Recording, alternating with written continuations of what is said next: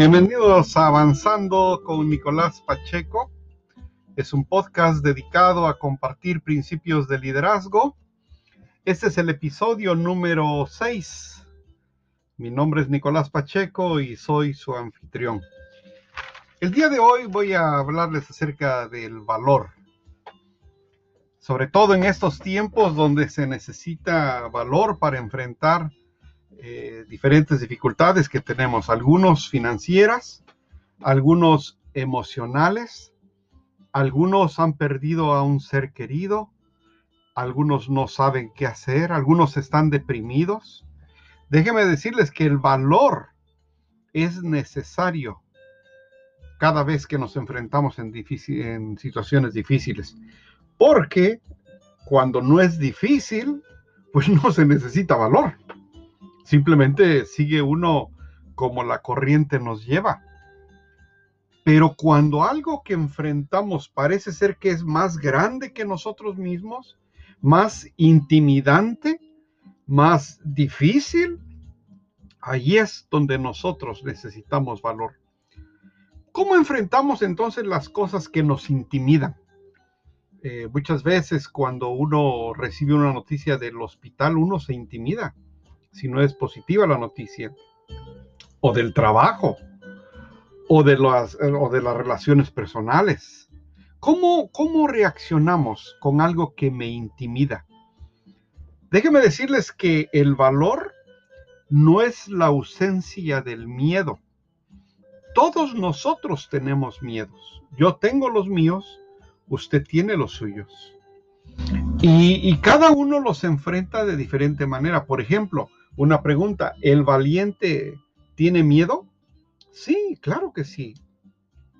Lo que pasa con el valiente es que aún con su miedo él continúa. Esa es la diferencia. Entonces, si usted tiene sus miedos, no se preocupe. Todos tenemos miedos. Todos. Desde chicos, grandes, medianos, ancianos, mujeres, hombres, profesionistas, gente sencilla, todos tenemos nuestros miedos. También debe decirle algo, que nada se consigue a menos que se haga algo. O sea, si no hacemos nada, pues no va a pasar nada. Pero cuando tenemos metas, es necesario hacer algo para lograr algo. Y muchas veces el valor es el que nos da la fuerza para hacerlo.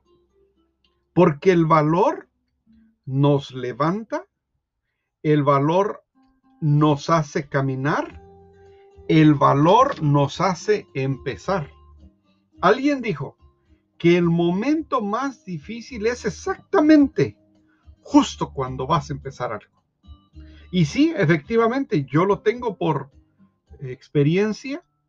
Cada vez que eh, tengo un evento, una conferencia, voy a dar un entrenamiento, algo, a mí me tiene temor el inicio, pero una vez que inicio, lo demás ya no es tan complicado.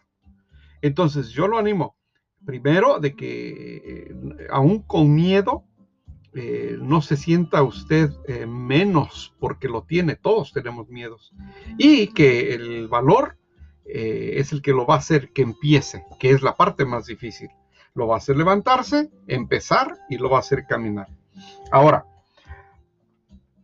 del otro lado de cómo vemos las cosas, como las estamos enfrentando, allá está la tierra prometida.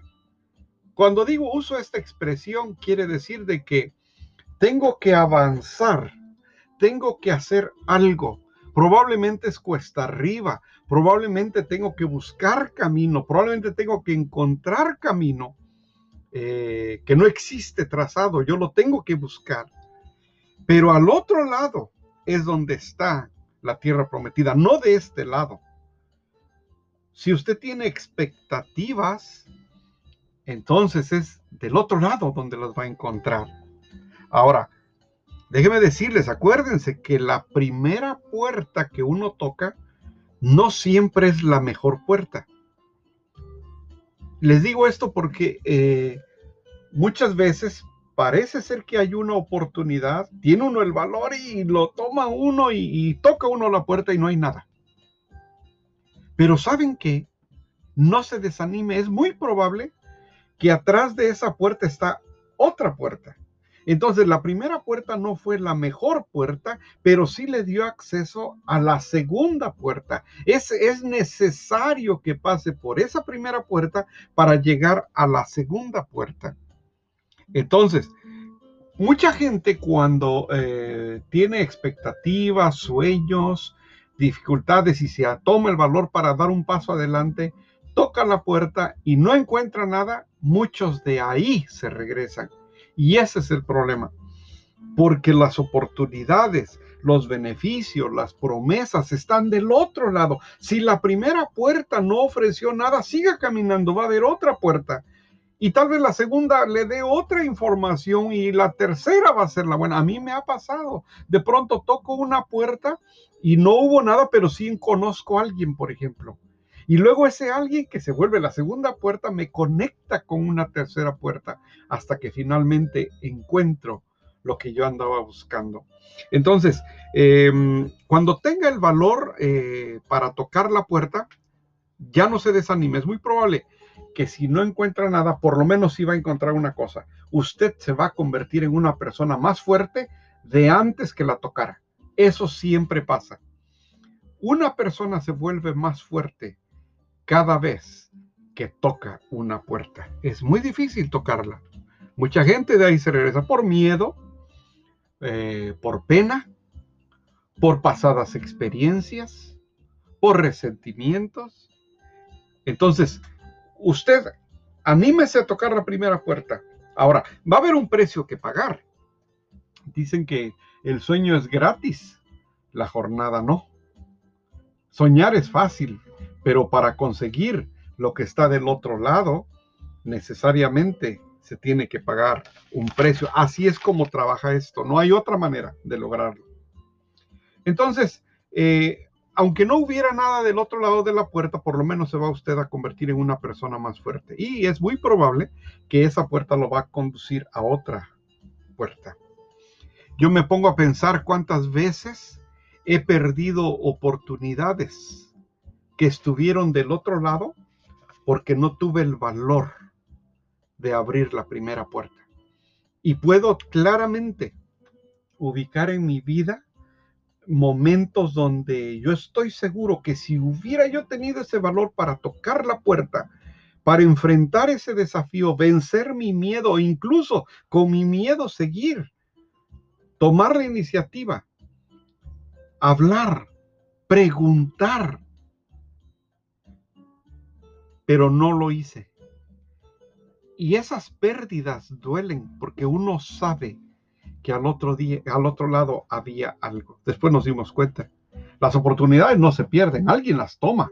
Tal vez la perdió usted, pero hay gente que anda buscando oportunidades. Yo soy una persona que anda buscando oportunidades. Entonces, si pasa frente a usted y usted la deja ir, alguien la va a agarrar. Usted la dejó pasar. Henry Ford dijo que si no preguntas, la respuesta es siempre no. O sea que el no ya lo tenemos asegurado por no preguntar. Mejor hay que preguntar y podemos encontrar un sí. Ahora con esta crisis de pronto las oportunidades pareciera que se han ido, pero no se desanime. Tenga valor y siga caminando. Eh, el líder siempre se mueve por expectativas es lo que lo es el motor del liderazgo. Eh, desgraciadamente, para muchas personas, sus expectativas han expirado.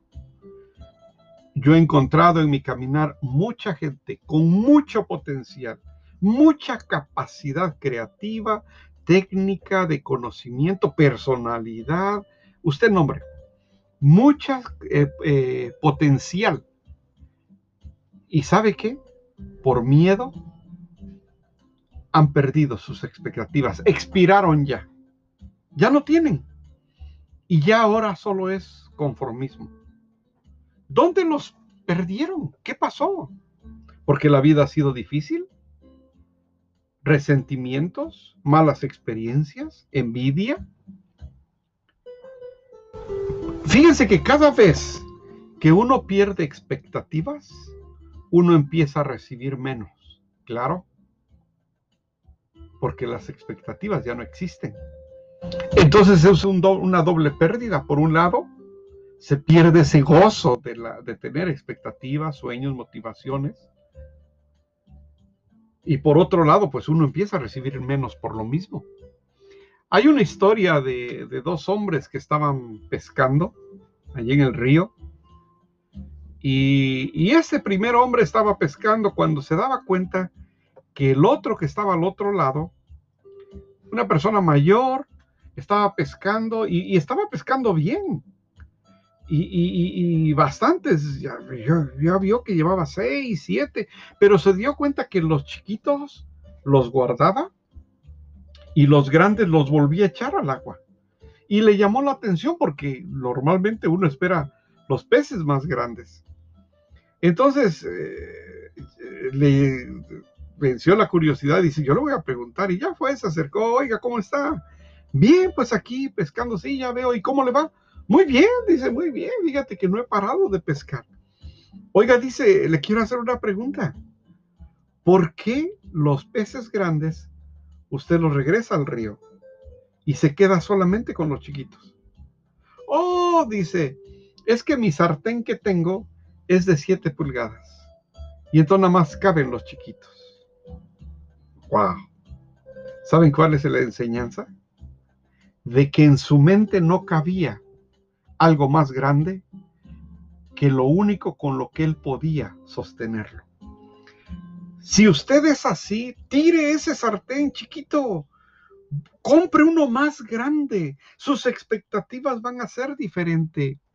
Conozca a mejor gente, eh, lea, prepárese, prepárese. Acuérdese que cuando la oportunidad llega ya es muy tarde para prepararse. Uno debe estar preparado siempre, pero tiene que dejar ese sartén chiquito, tírelo.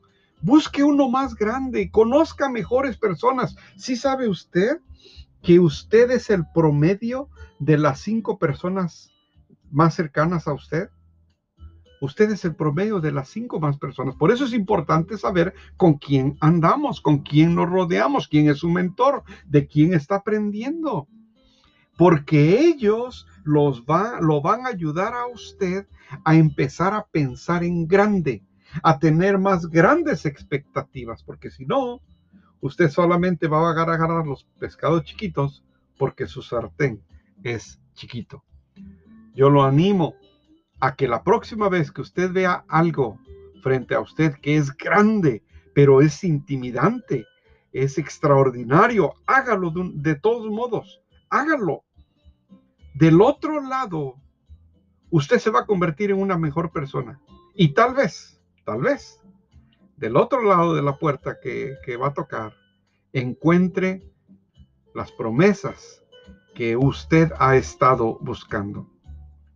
La gente se vuelve vieja porque han perdido la curiosidad y las expectativas en la vida.